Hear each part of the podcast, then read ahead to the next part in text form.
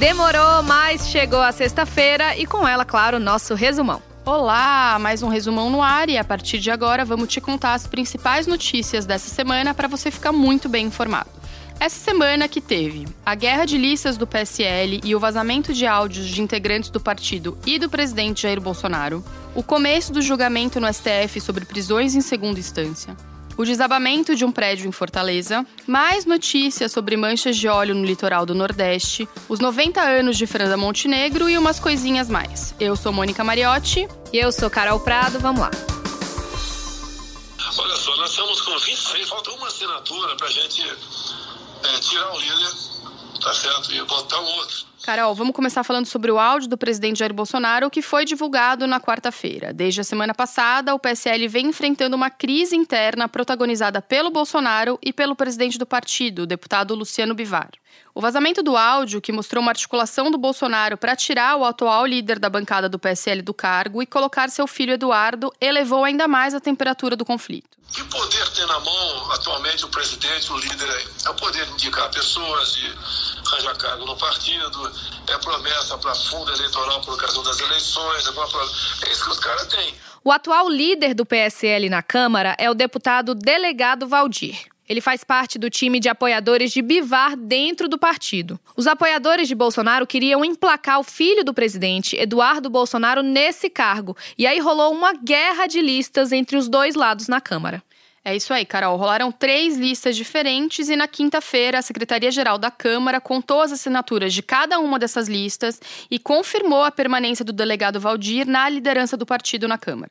Esse cargo de líder é bem importante porque o PSL tem a segunda maior bancada na Câmara e é o líder da bancada que articula os votos para os projetos do governo. O Valdir disse que foi traído pelo presidente. Em um áudio, ele chamou o Bolsonaro de vagabundo. Eu vou impedir o presidente. Eu sou o cara mais pior de vagabundo, cara. Eu, eu, eu botei nessa eu andei no sol 246 cidades, no sol gritando o nome desse vagabundo. Pois é, toda essa confusão aí teve outras consequências. Depois de assinar a lista de apoio a Valdir, a deputada Joyce Hasselman foi tirada do cargo dela de líder do governo no Congresso pelo presidente Bolsonaro. Se você quiser entender essa confusão toda, pode ouvir o podcast O Assunto. No episódio 40, que foi ao ar nesta sexta-feira, Renata Lopretti conversa com o repórter Nilson Clava e explica tudinho. A gente continua falando sobre crise, mas dessa vez da crise na segurança pública. Na segunda-feira, o monitor da violência do G1 publicou uma reportagem sobre o aumento de mortes por policiais no primeiro semestre de 2019, isso em relação ao mesmo período do ano passado. É, Moni, na comparação, a gente tem 120 mortes a mais esse ano do que o registrado no ano passado. Ao todo, no primeiro semestre de 2019, 2.886 pessoas foram mortas por policiais. Mas não é possível dizer que essa alta foi uma tendência nacional, já que a maioria dos estados teve uma queda nas mortes no primeiro semestre. Dos 27 estados brasileiros, 15 tiveram queda nas mortes cometidas pela polícia, 10 registraram uma alta e um se manteve no mesmo patamar. O Amapá é hoje o estado com a maior taxa de mortes por policiais. Nesta quinta-feira, o Supremo Tribunal Federal começou a discutir a validade da prisão após a condenação em segunda instância. Mas a decisão final deve sair só nos próximos dias ou semanas. Na abertura da sessão, o presidente da corte, Dias Toffoli, disse que a decisão a ser tomada pelo plenário não se refere a nenhuma pessoa em particular. O objetivo é dar o alcance efetivo e a interpretação a um dos direitos e garantias individuais previstos em nossa Constituição Federal. O que os ministros estão discutindo é em que momento uma pena deve começar a ser cumprida, se logo depois de uma condenação na segunda instância da Justiça ou se só depois do esgotamento de todos os recursos possíveis em tribunais superiores, o chamado trânsito em julgado. Hoje, o entendimento do Supremo é favorável à segunda instância.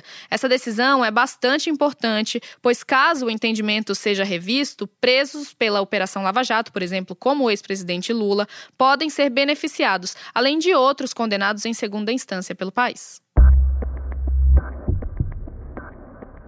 E agora uma notícia que deixou todo mundo chocado e triste nessa semana. Um prédio residencial desabou na manhã de terça-feira em Fortaleza.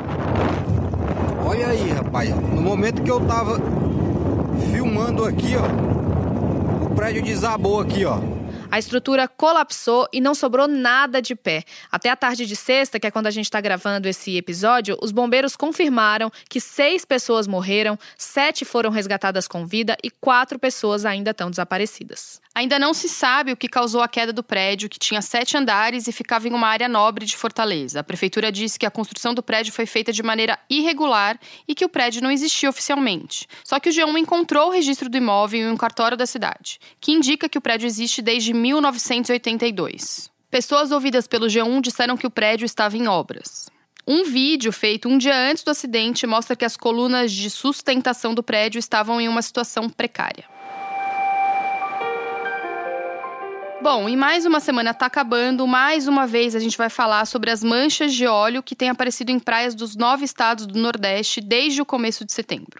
Em alguns lugares, mesmo após a limpeza das praias, as manchas voltaram a aparecer por causa da maré. Segundo o último balanço do Ibama, 187 áreas já foram atingidas, inclusive a Baía de Todos os Santos, lá na Bahia. Uma reportagem do Jornal Nacional de quinta-feira mostrou que uma área a cerca de 700 quilômetros do litoral, entre Sergipe e Alagoas, pode ser o ponto de origem do óleo. O local foi apontado pelos pesquisadores da Universidade Federal do Rio de Janeiro a partir de um modelo matemático. A partir dessa posição final, observada da mancha de óleo na praia, a gente reproduz as condições pretéritas né, da circulação oceânica e dos ventos para entender de onde a mancha de óleo veio. E no começo da tarde dessa sexta-feira, o João publicou umas imagens impressionantes da Praia dos Carneiros, no litoral sul de Pernambuco, que é incrível, a praia inteirinha tomada por óleo, muito, muito triste. E no Oriente Médio, a situação na Síria ainda está muito tensa. Desde que o presidente americano Donald Trump decidiu retirar as tropas dos Estados Unidos do norte da Síria, os curdos, uma etnia que vive nessa região, vem sofrendo ataques do governo da Turquia. O governo turco considera organizações curdas como terroristas e quer estabelecer uma zona de segurança entre a fronteira de seu país e da Síria. Depois de dias de ataques, o governo da Turquia anunciou um cessar-fogo de cinco dias para que as forças curdas saiam da região, num acordo com o governo dos Estados Unidos. Enquanto isso, o governo americano precisa lidar com problemas dentro de casa também. Nessa semana, as comissões do Congresso, que conduzem a investigação do impeachment do presidente Trump, ouviram vários diplomatas sobre as relações do governo americano com o governo ucraniano. Para quem não lembra, toda essa investigação começou depois de uma denúncia de um ex-oficial da CIA sobre uma ligação entre o presidente Trump e o presidente da Ucrânia, Volodymyr Zelensky. Nela, o americano teria pressionado o ucraniano a investigar o ex-vice-presidente Joe Biden, pré-candidato democrata na eleição do ano que vem. Para os democratas, foi uma tentativa de recrutar um poder estrangeiro para interferir a favor de Trump no processo eleitoral. Aí, nessa quinta-feira, o chefe de gabinete da Casa Branca admitiu que os Estados Unidos seguraram a liberação de ajuda militar para pressionar o governo ucraniano a investigar um servidor democrata na eleição de 2016. Quando questionado se isso significa uma troca de favores ou um toma lá da cá, ele disse que esse tipo de negociação é comum e que eles, abre aspas, fazem isso o tempo todo na política externa. Depois, a Casa Branca voltou atrás e disse que não era bem assim. Mas agora vamos falar de esporte. Quinta-feira, a Comembol anunciou que a final da Copa Libertadores do ano que vem vai ser no nosso Maracanã. A data também já está marcada, vai ser em 21 de novembro, um sábado. Vai ser uma grande festa, Carol, porque no ano que vem o Maracanã faz 70 anos e o governo do Rio prometeu um espetáculo até para quem não conseguia assistir o jogo no estádio. Nós possamos fazer fanfests com telões para que essas fanfests tenham shows e acompanhem também o jogo. Agora resta torcer para o seu time ir para a final. Nessa semana, a atriz Fernanda Montenegro comemorou seus 90 anos. Isso aí, Fernanda é a única brasileira indicada ao Oscar de melhor atriz e a primeira a ganhar um prêmio no Emmy como melhor atriz. Na carreira, ela coleciona grandes personagens em filmes, novelas, minisséries e centenas de peças de teatro. Nós vamos existir mais do que nunca. Eu tenho a idade que tenho já passamos por períodos de uma censura desesperada. Não vão nos matar. É um orgulho nacional, né, Carol? Ela chegou aos 90 a todo vapor. Ainda nesse ano vai estrear dois filmes e tem um terceiro chegando em 2020. Pois é, no final desse mês, em 31 de outubro, estreia o longa A Vida Invisível, com Fernanda no papel da protagonista Eurídice Guzmão. O filme é o representante do Brasil para disputar uma vaga no Oscar de melhor filme estrangeiro e foi o vencedor da mostra Um Certo Olhar no Festival de Cannes, na França.